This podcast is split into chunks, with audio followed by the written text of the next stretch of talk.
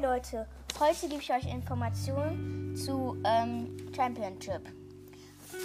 Ähm, ja, also ist die erste Herausforderung ist im Februar, 20. bis 21. und so weiter bis September.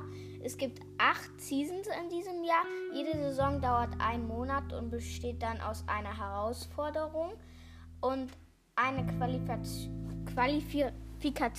pro Region und ein Finale pro Region.